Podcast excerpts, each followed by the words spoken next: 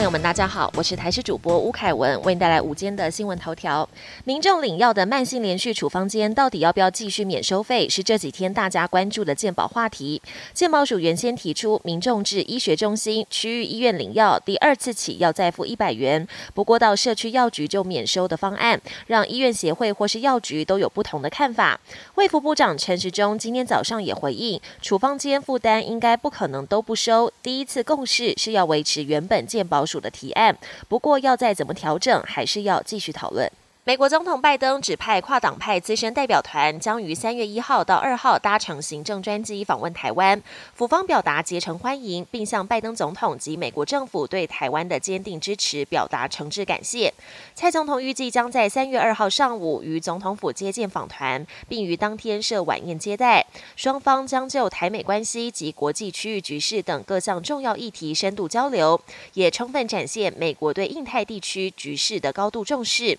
及美。美国跨党派对台湾高度共识的支持。手摇饮料店又传出掌声，连锁饮料店北部五十岚公告，除了原本七十五元的大杯可可芭蕾拿铁外，其他饮品全部调涨五元。北区的五十岚业者贴出公告，承蒙消费者长期以来的支持与爱护，但近年由于营运跟管销成本不断提高，为了持续提供最优质的产品，将从三月一号开始，商品售价调涨五元，未来也会致力把最好的产品与服务带给消费大众。国际焦点：俄国跟乌克兰的谈判代表，台湾时间二十八号晚间在白俄跟乌克兰边界举行会谈，会谈历时五个小时，在一号凌晨零时左右结束。第一回合谈判似乎没有重大突破跟进展，但双方已经约定近日内在波兰跟白俄边界举行第二回合谈判。就在会谈结束不久，乌克兰首都基辅就传出巨大的爆炸声，警报声疯狂响起。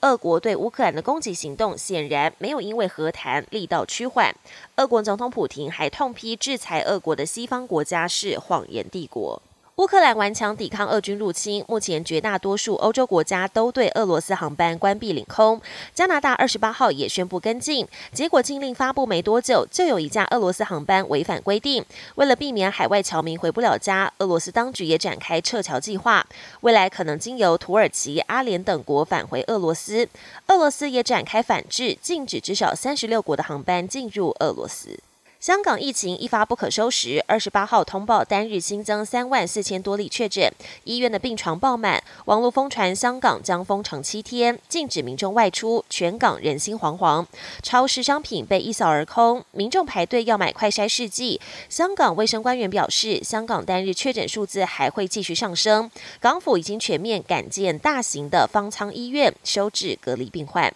本节新闻由台视新闻制作，感谢您的收听。更多内容请锁定台视各节新闻与台视新闻 YouTube 频道。